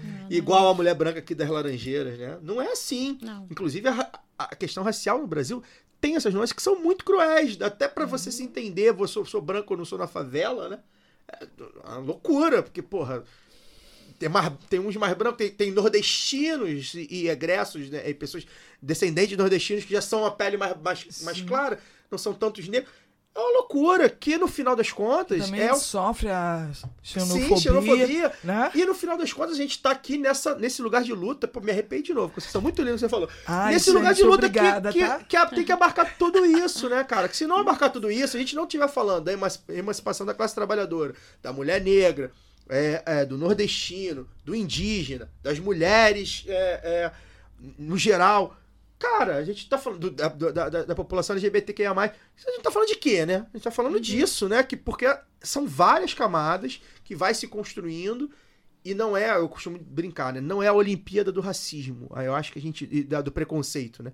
Eu acho que a gente não pode cair nessa coisa da Olimpíada do, do preconceito. A gente precisa entender o espaço do homem negro, da mulher negra, da mulher negra sapatão, do homem negro gay, da, do, do, do favelar. A gente precisa entender, porque senão fica assim, ah, legal, eu sou uma mulher negra sapatão, é, LGBTQIA+, deficiente, nananana, e aí a gente esqueceu da mulher negra que não é e do homem. Cara, a gente não. Isso é Não. segregar. A gente precisa É entender segregar. as nuances e, e ir juntos. Porque se não for junto, não vai.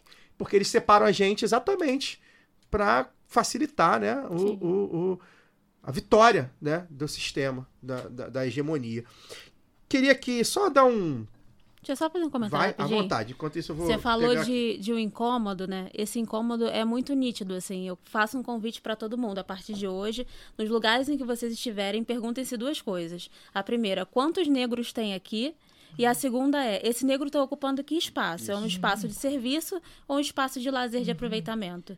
Muitas vezes, quando esse negro ocupa um espaço que é para o socialmente branco, esse incômodo ele vem e é verbalizado. É aquela velha, aquela velha cena, né, das pessoas incomodadas porque o filho da empregada está no mesmo avião que elas Isso. o tempo inteiro, assim.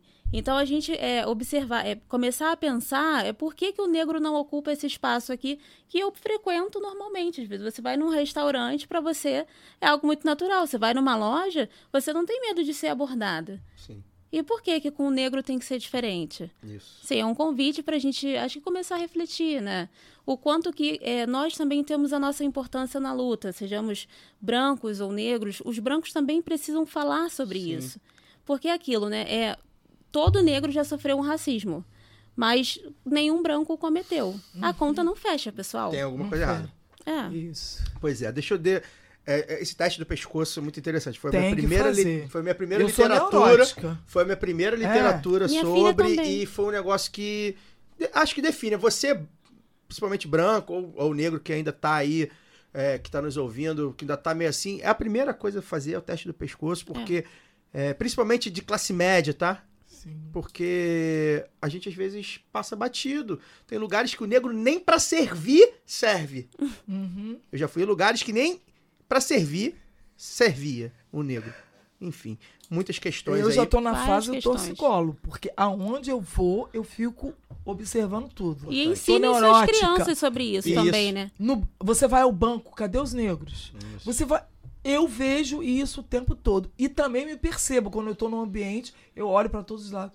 Ué, sou eu negra. É. Né? A gente tem que fazer esse teste todo dia, sim. Sim, o tempo inteiro. Né? E Silvia tem razão, é para poder trazer, aproximar. É. Porque aí tem. é, é, é, nós temos uma frase, né? Ninguém solta a mão de ninguém, mas tá soltando. Porque Não pegaram na minha mão ainda, já me soltaram. Isso, já soltaram. E a gente a- acaba, às vezes, buscando Brabo. caminhos, né? é, cada um busca o teu caminho, porque você não encontra essa mão, né? Vem pra cá, eu tô junto com você. E a luta antirracista, ela tem que também ser coletiva, né? Trazer, fazer as pessoas pensarem, ref- refletir. Porque minha mãe, minha mãe é- é de uma geração, minha mãe tem 87 anos. Quando ela ia descrever alguém, ah, Dona Maria, tal, ah, mãe, mulher negra, ela, minha filha, não fala isso que tá ofendendo. É. Minha mãe é dessa geração, Sim. Né? E aí eu fui conversando com ela, mãe, não é ofensa, é a nossa etnia, A senhora tem que entender. Aí hoje ela fala, eu sou uma mulher Hum, negra. gracinha. A gracinha, 87, em todo lugar. Sempre é tempo de aprender aí, ó. É, porque não falava, porque, né? É. A, a, a linguagem lá, ela foi de uma outra geração. É, e a questão da, da, da racialização, né? O- o- a gente foi racializado o tempo inteiro, né? Uhum. As pessoas brancas não. Então, É, e, e até a, a Luara falou assim: ah, mulher branca. Vocês podem ver, nós somos multicoloridas. Porque o branco é branco, o índio é índio. Nós somos mulato, nós somos pardo, afro, marrom bombom, não sei o quê. Perturba a mente É. de qualquer um. É. Porque aí você fala assim: eu sou o quê nesse universo de tantas variantes? isso é muito cruel. É Isso é cruel, muito cruel. cruel. É, uma, é, um, é um dos. É um dos é, uma das Embranquecimento, camadas né? mais cruéis, eu acho, do racismo do brasileiro é esse. Porque, enfim. E aí eu falo aqui do lugar de fala do mestiço. Gente, vou aqui dar um, dar um, dar um alô pra geral aqui. A gente tá recebendo bastante men- comentário. A gente tá embicando já, a gente tá descendo a ladeira já pro final. Então vou ler os comentários. Vou pedir pra vocês que estão nos, nos ouvindo aqui agora, primeiro. Deixa o like. Quem tá assistindo na televisão, vai lá no, no celular, no tablet e tal. Deixa o like lá pra gente, é muito importante. É, é, quem compartilhou já compartilhou. Você pode estar assistindo, chegou agora, pode voltar amanhã, daqui a pouquinho, quando acabar, vai estar salvo. Você- muita gente, é, a nossa, nossa, nossa visualização dobra, às vezes triplica de gente que está assistindo na sexta-feira, no sábado e tal. Bota na televisão, vai fazer a faxina e tal. Então, obrigado quem tá aí. Deixa o comentário também, final, a gente vai lendo, a gente responde os comentários depois que o programa já estiver né, gravado no YouTube. Deixa o like pra gente, é muito importante. E, principalmente, se você tá, tá vendo aí, deixa aí seu nome e o lugar que você tá falando, né? Porque a gente gosta de, de mostrar que todo mundo, que embora seja lá do B do Rio, o Brasil inteiro e o mundo inteiro pode nos ouvir. Vamos lá, a gente tem aqui a Zane do Nascimento mandou uma mensagem bacana que sou ouvinte assídua, semanalmente estou nos tocadores de podcast. Máximo respeito, obrigado Zane. A Bruna Teixeira tá man- mandando aqui várias mensagens também, venceu, muito orgulho. Paola Oliveira também, muito bom. Sandra Lúcia dizendo aqui a fala da Conceição muito importante. A Patrícia dizendo da conscientização, é, é, a falta de, de conscientização também gera preconceito. Marcelo Gonçalves deixando aqui programa de alto nível, parabéns a Silvia e Conceição de Maria. E tem a melhor mensagem de todas, que é na conta da Silvia Mendes, dizendo assim: Mãe, você arrasa. Ai, que Ai, lindo. lindo. Que lindo, Muito valeu, fofa. valeu tudo, valeu tudo agora. Como é o É. nome dela? Sofia. Ah, Beijo Sofia. pra Sofia. Linda. Desculpa os palavrões, Sofia, não pode falar palavrão, não. Adriano Bueno, nosso camarada de Ourinhos também, de muito tempo, deixando aqui uma mensagem pra gente. Um abraço, Adriano. Deixe sua mensagem. Galera, por favor, deixe a mensagem aí de onde, você, é, de onde vocês estão vendo e o nome, tá? Pra gente vai ler no finalzinho. Para terminar, eu quero chamar a Conceição, a gente bater um papo aqui também na hora de formular o programa. É, Conceição, você é, foi, já foi candidata, né? Na vereadora lá em, em Macaé, correto? Algumas vezes. E eu queria que você comentasse um pouco essa, essa sua experiência, né? A gente fala, tem falado muito de violência, né? Sobre é, as violências que você pode, possa ter sofri, sofrido é, nas campanhas, né? Inclusive por parte até do, do partido ou de fora também. Queria que você falasse um pouco sobre essa experiência e sobre como a gente aqui acredita muito na, ah, ah, na luta institucional, né? De alguma forma. Como é que você vê essa visão da, da experiência que você passou? Você passou por uma secretaria de educação, de uma prefeitura, você está ali na política institucional de alguma forma ocupando esse espaço, tentando ocupar, ponderando isso. Como é que você tem visto esse avanço e principalmente o que, é que você vislumbra agora no macro, né, na questão federal, já que a gente tem aí agora é, é, ministros negros, o governo Lula, que é um governo evidentemente muito mais progressista, muito mais é, é, voltado para as pautas raciais do que o último desgoverno que a gente teve. Queria que você fizesse esse apanhado é, sobre a sua experiência nas campanhas políticas e como é que você vê na política, é, não só a política Nas partidária, mas na públicas. política institucional pública dos sindicatos, dos movimentos, Sim. as saídas que a gente pode ter para pelo, pelo menos melhorar a nossa situação aí. Eu acho que a pergunta é onde nós estamos. Porque se você perguntar onde nós estamos na empre- nas empresas, onde nós estamos, né? É na sociedade. Onde nós estamos, né? Porque quando vem o primeiro, sempre tem aquela questão. O primeiro, aí as pessoas não entendem, não. Gente, que bobeira! Primeira-ministra negra. Mas para nós é uma bandeira, né? É marcar território. Eu, é, a primeira experiência que eu tive como candidata a vereadora foi muito violenta. Porque no dia que eu fui é, pegar o número, que tem a convenção, você sai com um número e tal, retiraram o meu nome, não leram o meu nome. E quando a, a, a filiada estava lendo os nomes de quem ia concorrer, eu falei assim: olha, você esqueceu de falar meu nome. Ela falou assim: não, esqueci não. Seu nome foi retirado. Eu falei: hã? E aí eu fiz um discurso, bati até na mesa. Papai falou: não bata na mesa de ninguém. Mas naquele dia eu bati. E falei para aquele grupo, falei assim, olha, eu vou voltar aqui, porque não é definitivo. Na data tal, eu vou voltar aqui e meu nome vai estar tá aí. Aí alguns falaram, você tem certeza? Eu falei, eu tenho. E eu lutei muito. Eu fui para dentro da, do, do, do, comitê estadual, lutei, não conhecia ninguém, entrei com recurso gênero e raça e meu nome voltou. E aí eu me perguntava naquele momento, gente, eu sou a única mulher negra. Não é possível, né? Não é possível, por que, que retiraram, né, meu nome? Já fiz outras duas candidaturas, tal. Na sociedade, às vezes as mulheres negras não acreditam. Muitas amigas falam assim: ninguém vai votar em mulher preta, Conceição. Desiste. Porque o olhar da política é do homem branco. O olhar da política não é dos negros. E a mulher, então, que na escala social a gente sabe, né? É, econômica, homem branco, mulher branca, homem negro e a mulher negra. Ela tá ali naquela base da pirâmide. Eu tive duas experiências de políticas públicas. Eu fui presidente da Fundação de Cultura em Macaé e fui subsecretário de Educação. Nesses dois campos eu sofri racismo, mas eu já entendia, né? Então me posicionei. Primeira conferência de cultura de Macaé foi na gestão, né, da Conceição de Maria, com toda a equipe, grupo, tal. E o resultado gera um relatório, você tem que entregar à Secretaria de, de do Estado e Secretaria, não, e Governo Federal. Governo Federal, SEDEX, e nós viemos entregar aqui na Secretaria de Cultura do Estado. Cheguei, me reportei, a secretária está ocupada, tá, viemos, Macaé veio entregar o um relatório. E eu fui acompanhado com uma jornalista, mas ela era branca, né? E na hora que a assessora veio chamar, tava ela, eu. Ela falou assim: senhora Conceição de Maria, a senhora pode entrar. Aí eu fui e falei assim: mas eu que sou Conceição de Maria. Aí ficou assim, dois minutinhos me olhando. Um silêncio sepulcral ali, né? Aí, ontem eu até falei lá no IFE, que a gente fez uma roda de conversa. Aí a gente lembra da educação infantil. Uma cadeirinha, senta ali e vai refletir. Entende? Cadeirinha da reflexão, você que é mãe, né? Dos pequenininhos, senta na cadeirinha de reflexão. E depois, na educação, eu tive uma outra experiência também de racismo o, o, o senhor falou comigo o tempo todo por telefone, eu não conhecia, ele não conhecia, que ele queria apresentar um projeto. Não, vem, apresenta o projeto. Quando eu cheguei, esse senhor estava na antessala. Ele não falou nada comigo.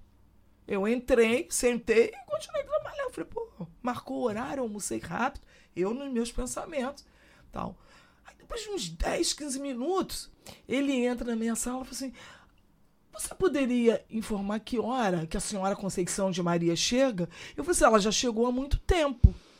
Aí ele, não, mas que ela marcou. você não, porque Conceição de Maria sou eu. Hum, outra vez, dois minutinhos olhando para mim. Porque quando o negro, né, vai para um espaço de poder, o olhar da invisibilidade, que esse lugar parece que não pode ser seu, né? E você percebe, porque é o olhar. Às vezes as pessoas não falam nada, só em olhar para você, tipo assim, o que, que você tá fazendo aí? Esse lugar te pertence? O olhar é esse. E aí você, vamos lá, que projeto que é? Tá. Eu tenho um amigo que ele diz assim, que ele tá cansado de ficar provando coisas para as pessoas. Que você tem que provar o tempo todo que você é inteligente, que você é potente, que você consegue, domina um assunto para falar. Isso cansa. Não tem um momento, né? O tempo tem um todo a gente precisa provar. Não tem um momento. Todo momento você tem que provar. Você tem que provar, você tem que provar. Eu lembro que fui na, na, na escola, que estudei o primário, 50 anos da escola, queria um ex-aluno e tal. E aí me convidaram. Eu fui convidada. E chegando lá, tinha um menino que ele ria de mim. Ele olhava pra mim. Porque eu lembro que uma pessoa falou assim: quem vai palestrar? Aí apontaram pra mim, mas ele ria, ria, ria. Mas quando eu saí de lá, eu entendi. Ele não acreditava. Ele era um jovem negro.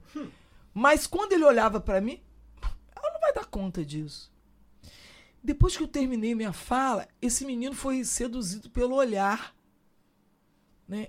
Ele ficou assim. Né? E depois de passado muitos anos, em 2012, na minha primeira candidatura, eu convidei uma amiga que fez curso de teatro e tal, pra estar tá junto no grupo, né? Pra potencializar. Porque eu fiquei muito tempo, enquanto o pessoal já estava fazendo a campanha, eu estava fora. Mas aí eu conquistei e falei, vou correr. E aí, naquele dia da, da, da reunião, todo mundo tinha que falar. Ela falou assim, Conceição, eu queria te agradecer. Aí eu, me agradecer por quê? Né? Ela falou assim, eu queria agradecer porque eu terminei o meu curso de publicidade por causa de você. Eu, eu falei assim, mas eu não te, tô te conhecendo agora, tal. Ela falou assim, você lembra que você foi palestrar lá no Irene Meirelles? A escola, né? Eu falei, enquanto um ria, eu tava prestando atenção. Aí eu falei assim, lembro. Eu, ela falou assim, eu era uma aluna. E quando você foi falando que você era do movimento sindical, que você trabalhava na Petrobras, não sei o quê, papapá, eu falei assim, gente, eu quero ser igual essa mulher. quando ela falou, eu fiquei tão emocionada que eu falei assim, um riu e o outro veio junto. E eu chamei ela para minha campanha como amiga que a gente tinha feito teatro. Ela falou assim: eu falei, eu só vou falar para ela quando eu terminar meu curso de publicidade. Então isso é muito bom para nós que militamos. É um cansaço? É. Estamos de pé o tempo todo? Sim. Eu já falei, gente, pela idade eu quero largar tudo. Deixa a Silvia vir, que é mais nova do que eu. E as pessoas dizem, não. Vai continuando.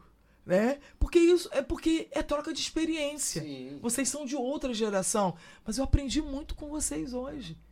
Porque conhecimento é, ele vai. Ele só para ali na morte ali. Todo dia é dia de conhecimento. Hoje eu tô sendo diferente. Conheci Caio, Luara, né? Silvia. A gente trocou experiência, a gente. Então, e o conhecimento é, traz as pessoas. Então, tem. é, os professores de pós falavam muito isso. Nós só vamos trazer esse movimento com conhecimento. Eu tenho que saber quem eu sou. Para trazer o outro também, ó, vem saber quem você é. E é uma troca, aí vira uma rede, né? E esse encontro. Então, assim, é muito violento. A política, gente, é muito violenta, partidária, no sentido de não nos reconhecer. E achar que a gente tem que ser, sabe assim, as laranjas. Sim. E a mulher negra, então, Totem, né? né? Parece que não vem porque tem que ter a cota. Agora tem lei para incluir negros, né? O fundo partidário contempla para a mulher e para negros e negras. Então, acaba obrigando os partidos trazerem essa população negra. Mas eles não, você vai vir, mas fica ali. O voto não é seu não. Então a luta Não vai é ter verba de grande. campanha. É. né? Tem isso também. Não vai ter né? verba. Você fica aí quietinha, né? E tal, é só para cumprir, tá bom? Os 30%. Então, assim, a gente vai ter que avançar muito. Porque para a gente trazer essa mu- mulher negra, esse negros e negras, a gente vai ter que pegar essa lei, né? Que nos inclui. Tem que ter lei? Tem que ter lei, igual cota. Ai, você, vocês nos excluem. Os meus amigos brancos, outros, vocês nos excluem. Porque cota racial, a gente exclui reparação, né? De uma de negros e negras que não entravam na escola. Nós entramos muito enquanto estava todo mundo se potencializando os brancos, os negros fora da escola não podiam entrar. Então é reparação. Então nós vamos ter que seguir. É, ontem eu falei para os alunos do, do, do IFE, tá cansado, mas nós vamos meter pé na porta toda hora né? Porque só a gente fazendo voz a esse movimento da luta antirracista que a gente vai quebrar esse silêncio, né? Das pessoas. E aí, você não quer ser racista. Eu lembro que uma vez eu fui perseguida por um companheiro dentro do movimento sindical. E, e eu falei, gente, ele tá me perseguindo por quê? E numa reunião, eu falei assim: você é racista? Pronto, não teve mais perseguição. Porque o racista, ele não quer ser revelado. Não é isso, cara? Nunca. Ele não quer. Ele não quer que você saiba. O quê? Eu não, eu não sou racista, não. Até deixo meu filho namorar uma Tenho até amigos negra. pretos. Hã? Eu tenho até amigos pretos. Né? Isso, eu tenho amigos. É, é- ó, violência. Violência o tempo todo. Pelo olhar, né? A violência de tirar a nossa identidade.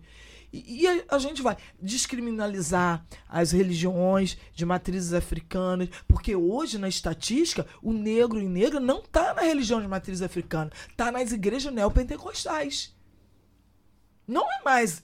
E aí, cri- é crime? Não, é isso. Né? Uma intolerância religiosa, mas nós não estamos mais lá.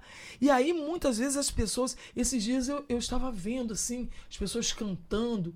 É, eu fui numa. num culto lá, que chamaram de um amigo pela saúde dele. E eu vi, assim, todos negros e negras. Eu falei, tá a violência foi tão grande, né? Não, é, aqui tem um mal, então eu vou sair. A violência é muito grande. Então eles saíram do território deles e foram para um outro território. Isso é muito complicado. Isso é, é, sabe? É uma violência tão grande que atinge a alma. Então, assim, não tem que ter mais dor, né? É aquela música, As Três Raças. Quem ouviu um soluçar de dor no canto do Brasil. Não tem que ter mais dor. A gente tem que ir com dor, porque não tem como. Mas nós temos que trazer. E às vezes eu tô na luta, é, minha avó era analfabeta, morreu analfabeta. Mas foi uma mulher que, junto com os meus pais, me trouxe até aqui. Eu tô aqui agora, né, devido a essa mulher analfabeta. Então, é, é, quando eu nego minha negritude, eu tô negando meu pai minha mãe, que não é assim, não terminaram, não concluíram seus estudos, pararam, foram parando para trabalhar tal, mas trouxeram a gente aqui. Quem nega a sua negritude, nega a sua ancestralidade. Então nós precisamos trazer, né, todo mundo para entender isso. Aí sim, nós vamos fazer a ciranda, né? Vamos chegar lá. Vamos chegar lá. Deixa eu ler aqui, pessoal, ó, né, obrigado a todo mundo que mandou as mensagens aí. Né, a Zane do Nascimento tá na Bahia, né? Pediu aqui mandar um alô pra Bahia. É, o Antônio Júnior tá em Praia Grande, grande Antônio Júnior também, ouvinte de muito tempo, um abraço. O Vandão dizendo aqui que é recifense. É, tem também a Sandra Lúcia de Macaé. É, o Adriano Bueno é de Ourinhos, em São Paulo. A Paula Turato é de Santos, em São Paulo. Acho que eu peguei aqui quem colocou os locais de, de onde falam. Conceição, muito obrigado. É, acho que a gente conseguiu. É, é um assunto que não se esgota, evidentemente. A gente tem um horário apertado aí, já estamos encerrando. É, mas acho que a gente conseguiu passar por bastante, é, bastante desses temas que se entrelaçam e fundamental. Muito bom te conhecer, né? Como eu falei, o lado B me, me permite conhecer muita gente que às vezes a gente não consegue conectar. É muito bom te conhecer, é uma, a- uma pensadora brilhante, que foi, ficou bem legal o programa. Deixa aí suas redes, seus livros, faz seu jabá aí. Sim, claro. Fica à Ó, vontade. Obrigado, tá? Tá bom. Eu que agradeço o lado B, porque é importante, né? Essa mulher que sai lá do interior de Macaé, né? Pra estar aqui com vocês é, discutindo sobre negritude, cultura afro, né? Racismo estrutural e tantas outras coisas que, né? Que acaba virando institucional, porque nós não estamos em lugar nenhum Uhum. né? E, e, e dizer assim que nesse mês da, da, da consciência negra, né, eu como escritora, nós estamos é, lendo muitos e, e fazendo rodas de conversa sobre Carolina Maria de Jesus, que traz um pensar né, cultural e político. E aí eu quero deixar, porque no dia 30, em Macaé, eu vou lançar esse livro, Travessia. E esse livro são só poemas do recorte ético-racial. né? Vou estar lançando lá no ateliê brasiliano, um espaço assim de cultura, porque eu falei assim, ah, em novembro eu tenho que deixar alguma coisa. Porque isso é movimento negro. Esses dias minha amiga falou assim, mas eu não tô indo mais pra rua. Não precisa ir. Quem cansou da rua vai fazer de outra forma, né, Caio? É. Né? Fale Cada um faz vizinhos. a sua forma. Isso. Né? A Fale Silvia vai seus. fazer lá dentro do escritório. Isso. O Caio vai fazer. Nós, movimento negro você faz em qualquer lugar. E eu tenho buscado, né, nas literaturas, né, nas minhas escritas, também levar esse movimento negro, essa fala. Então, assim, eu só tenho que agradecer, agradecer a Silvia, a Caio, a Luara, está aqui conosco também, o Rodrigo que tá ali, ó, fora dos bastidores. Rodrigão, é. É, Nós faz mas tudo. o faz tudo, trazendo, né, é esse debate aqui que foi muito bacana. Então, assim, agradecimento, agradecimento. E aí eu digo aqui no meu livro, né, que esse livro trouxe a menina de 11 anos que riam do cabelo dela, mas que trouxe essa menina para a vida, né? Uma menina potente. De repente foi bom acontecer lá, né? Para eu dizer eu sou uma menina negra e eu preciso lutar. Minha filha também é, sofreu racismo aos sete anos numa escola particular. E naquele momento eu fiz a releitura né, da minha vida. E aí eu falei, não, isso, isso, isso, isso. Aqui, ó, o vovô e a vovó. Negros, mamãe. O vovô e a vovó desse lado, negros. Não tem como você ser diferente, né? Nós vamos conviver com essa pele preta e os cabelos crespos, nossos traços negroides e tal. Hoje é pior do que eu, toda empoderada. Mas começou com sete anos. Eu precisei falar para ela, né? E é isso. Então, assim, essa construção, essa rede, ai, muito bacana. Obrigado mesmo. Tá? E aqueles também que nos assistiram até agora. né? Isso. Silvia, obrigado por ter fortalecido o nosso time, ter reforçado. É, Acho que sua participação foi ótima também. Ai, obrigada, É, gente, eu amei. Deixa seu recado final aí.